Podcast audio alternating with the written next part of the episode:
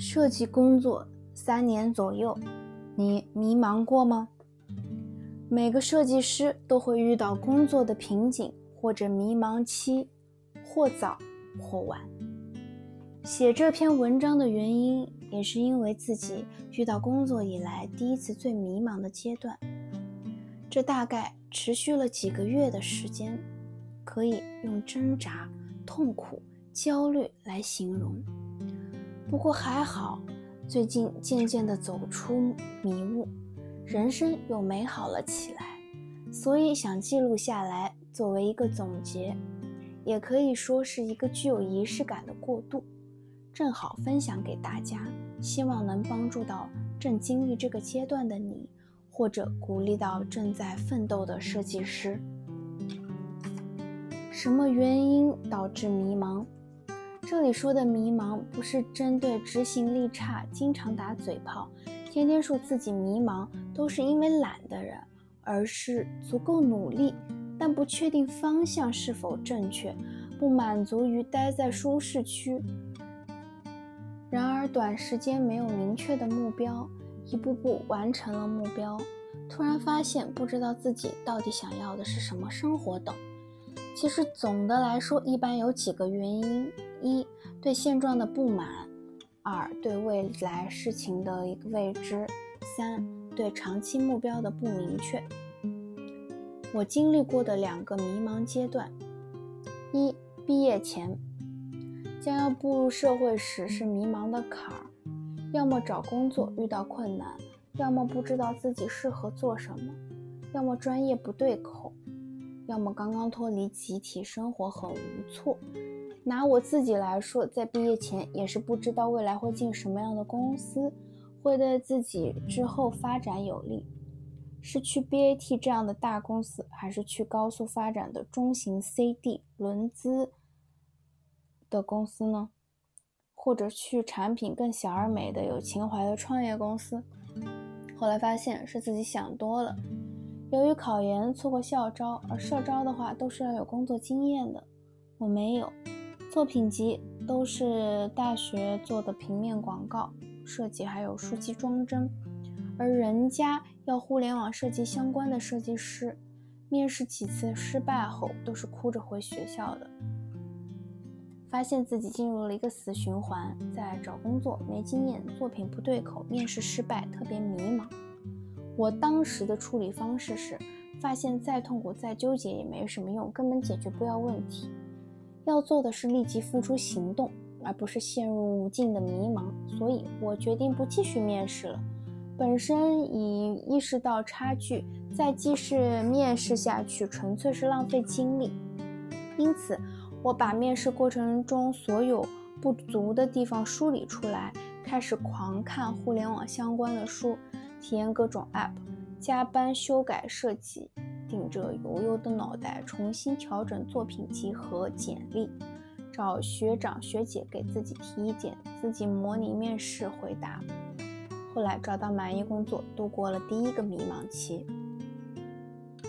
二，工作三到五年。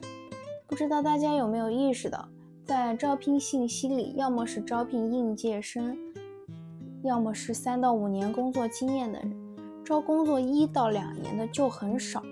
我试着自己这几年的经历和想法的变化，思考这是为什么，然后发现工作一到两年的时，由于刚开始工作，兴奋劲儿很足，不挑火，感觉做什么都是学习，满身都是鸡血。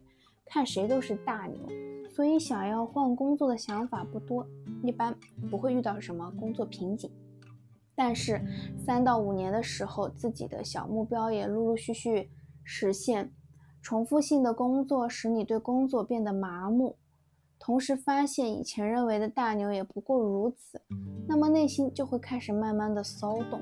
我也是从工作三年多就开始更多的思考自己的职业规划是什么。什么是自己的核心优势？如何突破自己现状，获得成就感？还自我否定，觉得自己什么都不行，变得很焦虑。甚至我都反问自己，到底有没有那么喜欢设计？这事儿真的可以做一辈子？开始了无尽的自我反问。总之，都是以前觉得假大空的问题突然冲向我的脑袋。我当时的处理方式是，开始找身边不同行业的同学聊天，希望了解设计圈以外别人是什么样的节奏；跟身边工作时间更久的同事聊，看他们之前有没有同样的感受；读专业的心理学的、经济学的书，把自己眼界打开，找到更多的方向。每天下班后跑步，差不多两三个月的时间，我越来越意识到心态的重要性。同一件事情，不同的心态，过程和结果就会不一样。我开始尝试转换一种心态，对待不变的工作，来获得成就感和提升自我。例如做设计，以前所认为已经做麻木、没挑战的设计需求。试着总结规律，看能不能抽出高效的方法论。二，意识到输出很好的设计效果已经满足不了自己，我就开始关注数据所反映出的用户的反馈，以及结合定性定量的分析进行持续优化，来提升体验。哪怕这期间没有输出所谓的视觉稿，而更多的是沟通和梳理逻辑上的问题。我发现，同样也会带给自己更多的成就感。以前觉得工作没挑战了，项目做腻了，是不是要考虑换工作？慢慢意识到，不是所有地方都有那么多可挑战的事情要你去做，不是所有的好机会都在等着你发现，而是要学会放平心态，利用大大小小的项目，学着把问题看得更有深度，解决方案更优雅。抽取的方法更高效，知识沉淀更到位，从而建立自己的专业壁垒。渐渐的，状态就调整好了，走出了所谓的第二个迷茫期。总的来说，这次迷茫比第一次更痛苦，因为刚毕业的你知道自己哪里不足，明确需要学习的地方很多，很快能找到方向。但工作三到五年后，考虑的问题会更多、更复杂，需要一层层剥离和分析问题，来找到自己内心最想要的答案。如何度过你的迷茫期？一、找人聊。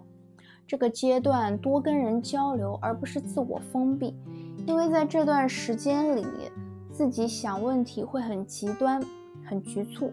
容易把自己陷入一个怪圈里走不出来，所以多跟有经验的人聊，你会发现你所经历的、纠结的、迷茫的，可能他们也曾经遇到并且解决过，而且你会发现大部分人就是努力的结果，是他们的成就。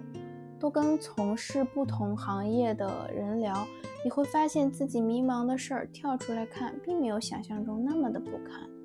多跟比自己年轻的人聊，如果你已经工作很久，你会发现很多优秀的年轻设计师身上的激情可以重新感染到你。多读书，跟人聊多半会让你短时间内有了方向或者得到安慰。但是确定目标并付诸实践，最重要的还是自己内心的坚定。所以多读书，好多问题都可以从书上找到答案，找到共鸣。不要让自己的视野太过狭隘，或许迷茫只是因为自己的局限性。同时，我还发现身边的很多设计师会把时间花到做设计上，提高技能肯定没错。但是学习理论知识也是相当重要，它能够使你有理有据的去推进项目，看到优秀设计作品，明白背后的意图，从不同维度给自己带来了新的灵感，而不仅仅停留在视觉的表面。三，动手干。很多人有个坏习惯就是拖延，知道对现状不满意，也明白该做什么，但是执行力不够，导致一直拖延。后果就是越拖越有负罪感，越负罪越迷茫，成了恶性循环。我之前也有类似问题，就比如写文章这事儿，我总觉得自己写东西不行，等多看看书再写吧。或者觉得自己的工作经验有限，写设计相关的文章观点如果不对，会不会影响到阅读人的认知？不够负责，一系列的借口都说服了懒惰的我。然而，最近我决定，想做就直接做，不要磨磨唧唧的。没有差的，就永远写不出好的。所以，真正动手做了这事儿，学会了突破自己，你会发现挺有成就感。你会发现，迷茫阶段虽然痛苦，但其实是很宝贵的。它让你更倾听内心的声音，让你不满足于现状，尝试突破，变得更好。因此，抓住成长的每一个转折点，每一个挑战，来完善自己。还有就是，虽然工作和学习很重要，但玩儿也同样重要。无论什么事情，都要达到平和和舒适。才能长久，所以打怪升级的路上，记得保持乐观哦。